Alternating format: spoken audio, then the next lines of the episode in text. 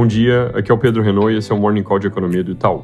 Começando pelos Estados Unidos, na sexta-feira eu disse que valia ficar de olho em dois indicadores para calibrar as apostas sobre a próxima reunião do Fed. Eles eram vendas no varejo, que foram diretamente mencionadas pelo Waller, membro do FOMC, e expectativas de inflação do consumidor na pesquisa da Universidade de Michigan, que da última vez foi um gatilho importante para aceleração no ritmo de aperto de juros.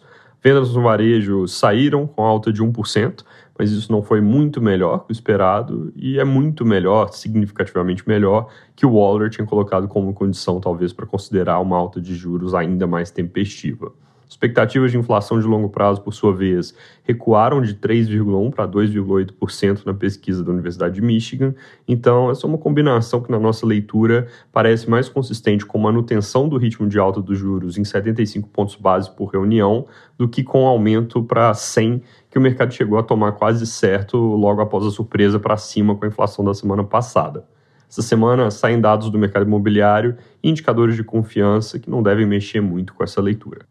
Na Europa, essa semana vai ser bastante agitada, com todas as incertezas sobre fornecimento de gás, decisão do Banco Central, movimentações políticas na Itália e divulgação de PMIs.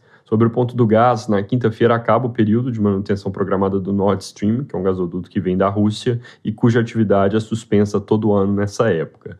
Dessa vez, especificamente, tem uma dúvida grande se, passada a manutenção, o gás realmente volta a fluir ou se a Rússia vai cortar a oferta, que é algo que faria um estrago grande na região. Se acontecer, poderia tirar cerca de dois pontos do PIB nesse ano, com impacto principalmente na Alemanha e na Itália. Sobre a decisão do ECB, com as pressões recentes, nós achamos que vem já meio ponto de alta dos juros na quinta, em vez dos 25 pontos básicos que são conscientes de mercado, com a lógica de que o Banco Central vai querer combater rápido as pressões adicionais que vêm da desvalorização do euro.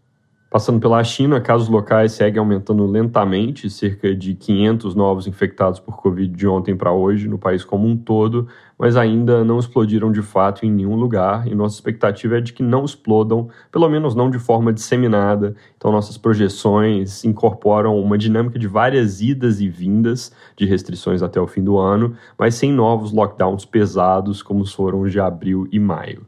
Setor de construção por lá segue preocupando e a última novidade é que o governo pode permitir que compradores de imóveis em projetos que foram atrasados suspendam temporariamente o pagamento de parcelas para tentar amenizar o clima dos boicotes que estão levando a problemas de fluxo de caixa no setor. Aqui no Brasil, a agenda oficial da semana vai ser bem vazia. Do lado econômico, acabou de sair o GP10 de julho, com alta de 0,6%, acima da nossa expectativa de 0,45%, acumulando 10,9% em 12 meses. As principais fontes de pressão foram preços de alimentos e combustíveis, que ainda pegam na janela do GP10 os aumentos de preços da Petrobras em junho. Para os próximos dias, não tem nada marcado em termos de divulgações econômicas, podem sair dados de contas públicas como arrecadação e resultado primário, mas não é certo que vem nessa semana mesmo, por causa da normalização pós-paralisação de servidores do Banco Central. No fronte político, o noticiário também diminui bastante em termos de substância, com o Congresso em recesso.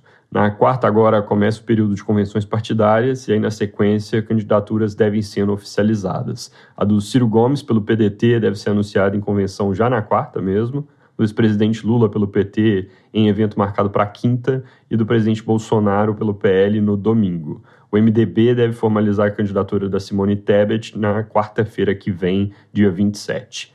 Daqui para frente, mercados vão ficar mais ligados à dinâmica das pesquisas e ao que falam os candidatos, em particular sobre economia e eventuais nomes para compor quadros. Dentro de economia, o ponto mais sensível vai ser, obviamente, o teto de gastos ou o que cada chapa pretende pôr no lugar. Regra geral, quanto mais distante do formato atual for o espírito das propostas, ou quanto menor for o compromisso percebido com a sustentabilidade fiscal, piores vão ser as reações de mercado. É isso por hoje, bom dia e boa semana.